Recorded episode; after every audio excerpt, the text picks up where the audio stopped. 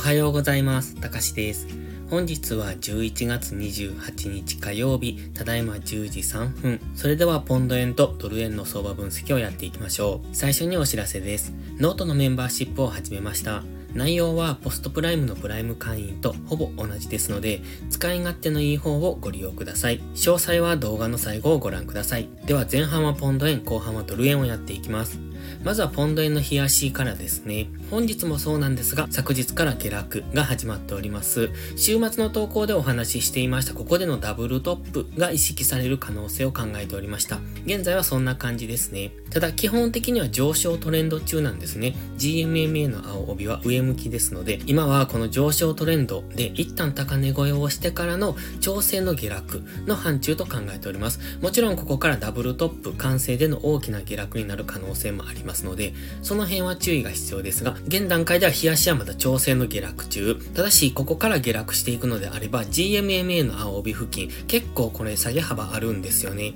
現在ですと、このダブルトップのこのネックライン付近ですね、だいたい185.5とか、184.5とか、そのあたりが意識されてきますので、184.5から185.5、その付近までは下落する可能性を考えておきたいです。そのあたりまで下落してくるとと GMMA と接触してきますので、そこで一度冷やし単位の反発が入ってくるとは考えますけれども、その付近184.5から185.5っていうそのゾーンを下抜けていけばダブルトップ完成からの下落になりますので、そうなると181円ぐらいまでは下落しそうですね。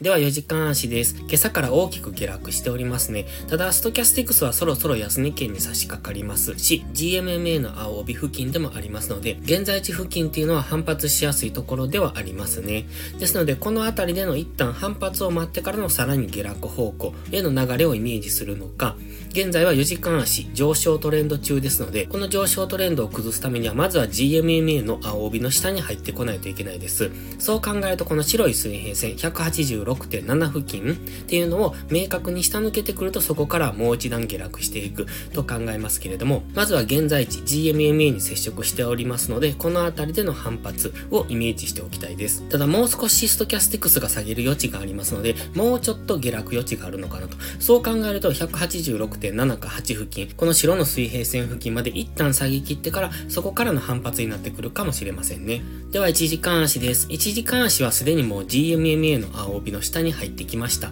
今まで上昇トレンドだったんですが、そこから反転して現在は下落トレンドに変わっております。ただし現在は直近の安値付近、そして先ほど4時間足で言ってましたこの白の水平線がありますので、この辺りっていうのは反発しやすくなってきますので、現在地から186.8付近までの間は反発しやすいゾーンになってきますので、その辺は注意ですね。4時間足のストキャスティクスもそろそろ安値圏、そして1時間足のストキャスティクスも安値圏にありますので、やはり一旦の反発を待ちたいところですね。ここからの動きのイメージは、こんな感じですね。一旦上昇してきて、次 GMMA、この GMMA がだんだんと下がってきますので、それで上値を抑えられてからの下落っていうところを見ておくといいと思います。まずは一旦の反発を待ってから次の下落の流れですね。こういった強い下落をしている時っていうのは、そこにはついていかないのが安全です。いつ急激に反発してくるかわかりませんので、まずは下げ止まって一旦上昇してから次の下落の流れに乗っていくようにしましょう。では次はドル円です。ドル円はオレンジの平行ャンネルの中で動いていて、今はその下限付近を目指しているのかなという話をしておりました。そして現在下落中ですね。ですので、このオレンジの平行チャンネルの下限、現在地からそのまま垂直に下落すれば、146.5付近を目指して下落するのかなというところですね。そう考えると現在が148円ですので、結構下落幅はあるんですけれども、まずは直近のこの安値が意識されてくると思いますので、147円付近ですね。そのあたりまで下落して、そこからどうなるかっていうところを見ておくのが良さそうです。では4時間足です。4時間足には白のこの切り下げラインを引いております。ちょうどこのラインに接触しての下落という感じで、綺麗に下落してきておりますよね。ですので、まずはこの下落の流れに乗っていくなんですが、ポンド円と同じようにストキャスティクスは安値圏に差し掛かっておりますので、一旦の反発後の下落をイメージしておくのがいいです。イメージとしてはこんな感じですね。一度上昇してからの下落、そして直近の安値ぐらいまで、つまりこのオレンジの水平線147 147.25。だいたいこのあたりですね。もうちょっと上ぐらいがいいかもしれません。147.5から6付近、そのあたりで下げ止まる可能性を考えておくのがいいですね。そしてそこまで下げてくれば次はダブルボトムが意識されますので、一旦の反発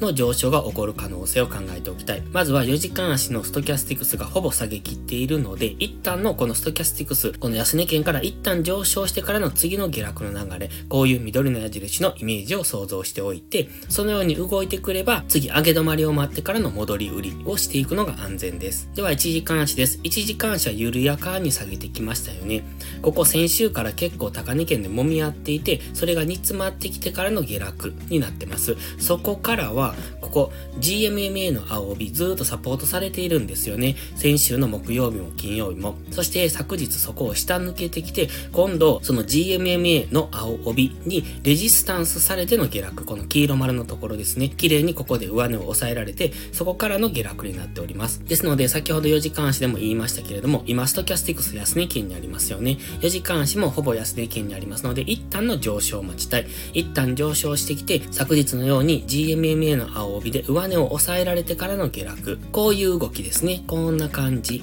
こんな感じです。GMMA がこのように降りてきて、そこにレジスタンスされてからの下落っていうところを想定しておくといいと思います。必ずこういう動きをするわけじゃないですが、今この下がりきっている状態からさらに売っていくっていうのは、当然こういう上昇の動きがいつ起こるかわからないっていうところでのショートエントリーになってきますので、優位性としては全然ないんですね。最安値をつかまされてここから大きく上昇していくっていうことも十分考えられますので、なので一旦上昇してから次下落の根拠を作ってってくれば、そこからの次の下落の流れに乗っていくのが、トレードとしても安全ですし、勝率も上がってきますので、そういうトレードが心がけられるといいと思います。それでは本日は以上です。この動画がわかりやすいと思ったら、いいねとチャンネル登録をお願いします。そして最後にお知らせです。ノートのメンバーシップを始めました。毎日更新の相場分析に加え、週末には分かりやすいスキルアップ動画を更新してます。FX で勝てるかどうかは、知識量の違いが決め手です。限定動画はその知識の宝庫です。またノートでは有料マガジンを含め複数の視聴プランをご用意しております。ノート限定の掲示板機能ではリアルタイムな相場のコメントも投稿しています。有料投稿で適切な自己投資と時間投資をすることも大切です。詳細は概要欄をご覧ください。ノートメンバーシップは初月無料ですので、ご入会を検討されるなら月始めがお得です。また、限定動画だけをご希望なら、YouTube のメンバーシップでもご視聴いただけます。それでは本日も最後までご視聴ありがとうございました。たかしでした。バイバイ。